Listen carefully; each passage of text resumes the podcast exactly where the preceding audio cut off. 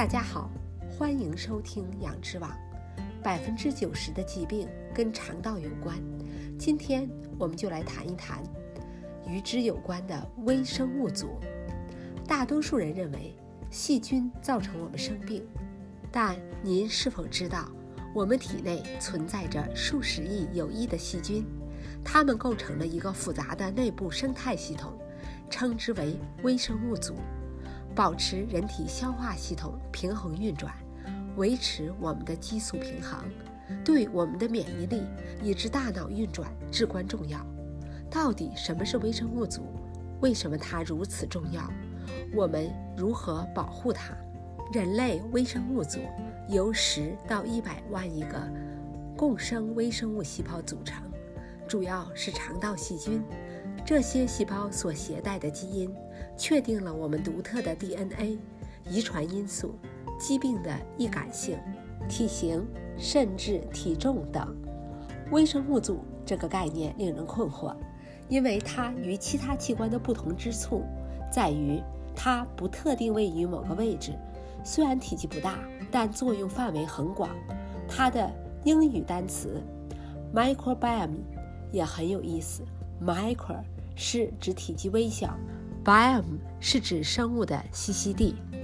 一些研究人员说，高达百分之九十的疾病都跟微生物组的健康有关，而这些微生物以某种方式控制人体的几乎所有功能。肠道微生物组的重要性自然不可低估，如果出了问题，会导致肠道渗透综合症。和自身免疫性疾病，例如关节炎、痴呆、心脏病和癌症，也影响生育能力和寿命。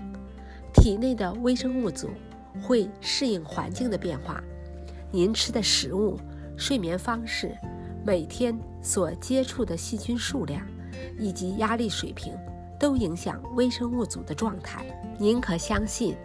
人体内部存在的外来微生物是人体本身细胞的十倍，它们居住在消化道、呼吸道、外阴部、嘴和鼻子等区域。判断微生物组是否处于良好状态，归根到底要看坏细菌与好细菌之间的平衡。不幸的是，由于不良饮食、高强度压力和环境毒素。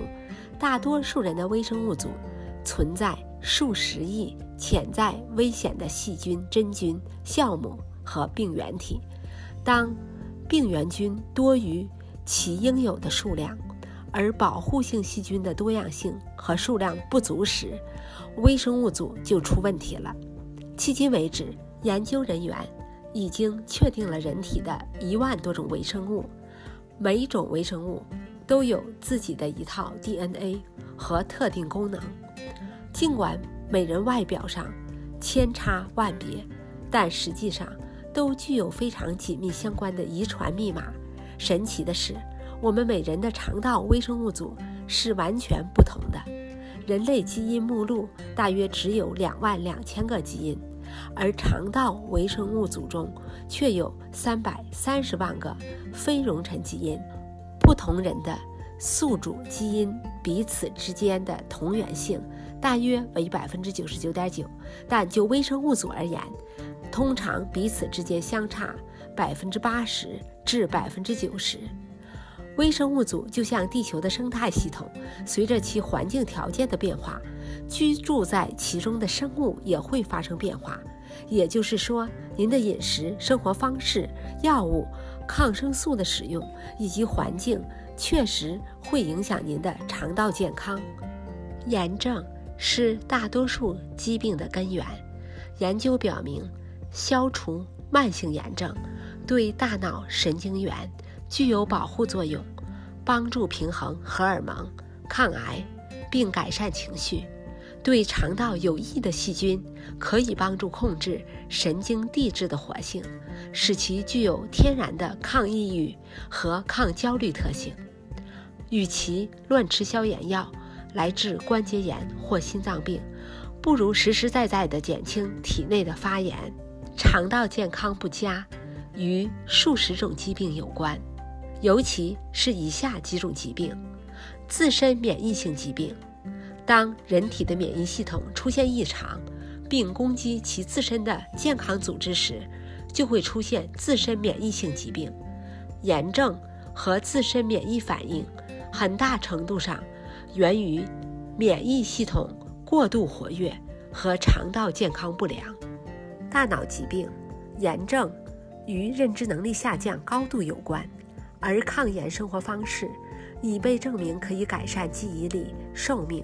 和大脑健康，癌症，许多研究表明，肠道健康与保护免受自由基损害之间存在联系。微生物会影响我们的基因，有促炎的，也有消炎的。疲劳和关节疼痛，消化道中的某些细菌会导致关节和组织的退化。研究表明，健康的肠道环境。有助于降低关节发炎、情绪障碍，比如抑郁、焦虑。您是否听说过肠脑连接？那么这里的工作原理是：饮食会影响您的微生物和神经递质的活动，从而影响您的心情、感觉、能量水平和处理压力的能力。学习障碍。比如 ADHD 自闭症、多动症和其他学习障碍与肠道健康有关，尤其是在婴儿和儿童中，饮食与精神疾病之间存在联系。这是由于饮食成分和人类基因组中编码的酶代谢所致。过敏、哮喘，某些益生菌可降低炎症，从而减轻过敏反应。食物过敏、哮喘或呼吸道感染，如何在体内建立一个强大的微生物组呢？且听我们下回分解。下期我们来谈谈不吃抗生素，开吃益生菌，改善体内微生物组的天然疗法。感谢您的收听，我们下期节目再会。